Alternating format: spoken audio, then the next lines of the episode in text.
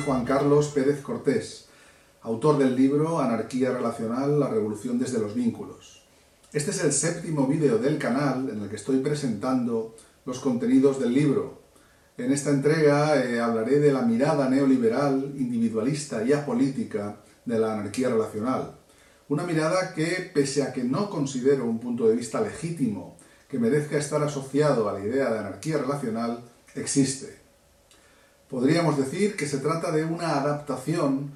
del esquema de la anarquía relacional a la lógica hegemónica, bajo el modelo que se llamó estatista y burgués en el anarquismo clásico, y recibiría ahora las etiquetas de democrático, capitalista y neoliberal en las sociedades occidentales, y bajo otros patrones socioeconómicos en diversos lugares del mundo, pero siempre con resultados estructurales de desigualdad, poder y privilegios.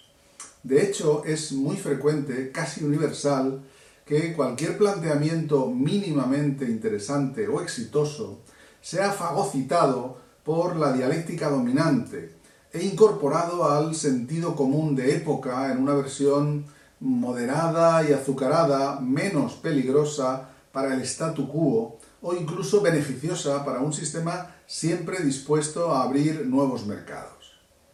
La interpretación apolítica, que como siempre ocurre es tan política como cualquier otra,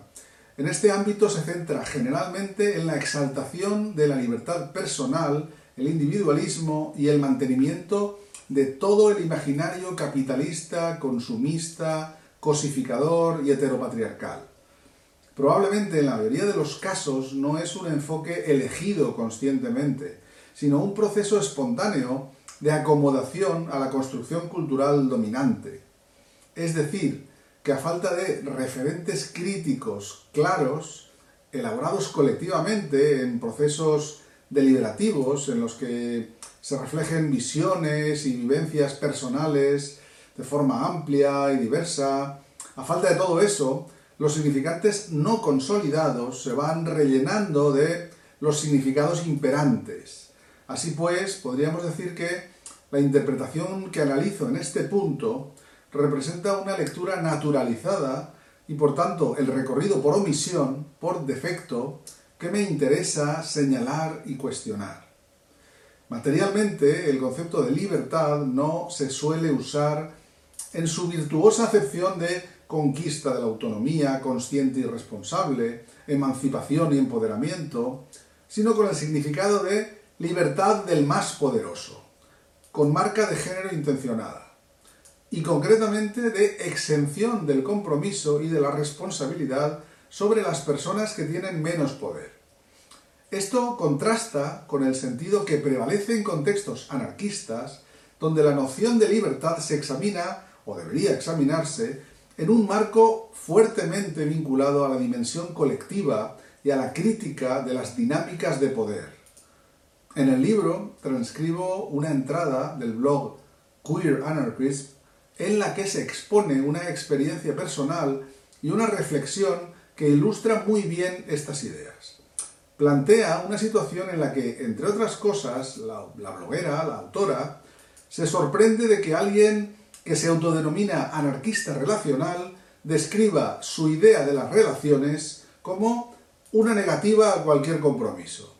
Y considera que ese tipo de libertad individual, la libertad de no construir relaciones duraderas, la libertad de seguir únicamente tus propios deseos, le suena más a capitalismo relacional. Pero dice, este tipo no es el primer anarquista relacional que he conocido, que definía la anarquía relacional como hago lo que me da la gana. Dice también, creo que la razón por la que la anarquía relacional no me convence es porque sus practicantes a menudo parecen obsesionados con la no monogamia.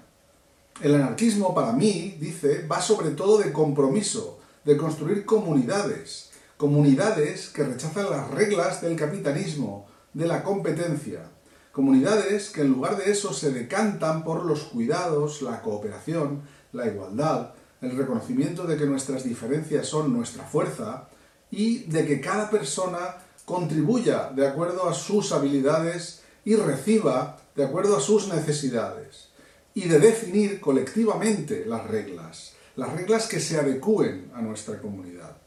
Y acaba diciendo, el mundo es un lugar muy jodido y opresivo que intenta dividirnos, pero hemos decidido apoyarnos para crear un espacio seguro entre las paredes que compartimos, cuando las compartimos, ayudarnos en los días malos y en los años malos, recordarnos que estamos juntos y juntas en esto. Ese hago lo que me da la gana, libre de compromisos, no se parece en nada a todo eso.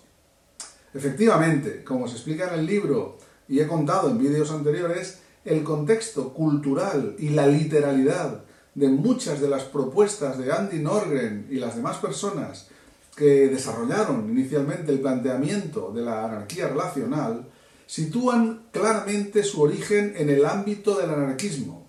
el anarquismo aplicado a las relaciones. Sin embargo, curiosamente, la mayor parte de las reseñas, referencias y artículos que se han publicado después la definen y abordan desde una perspectiva política ajena al anarquismo.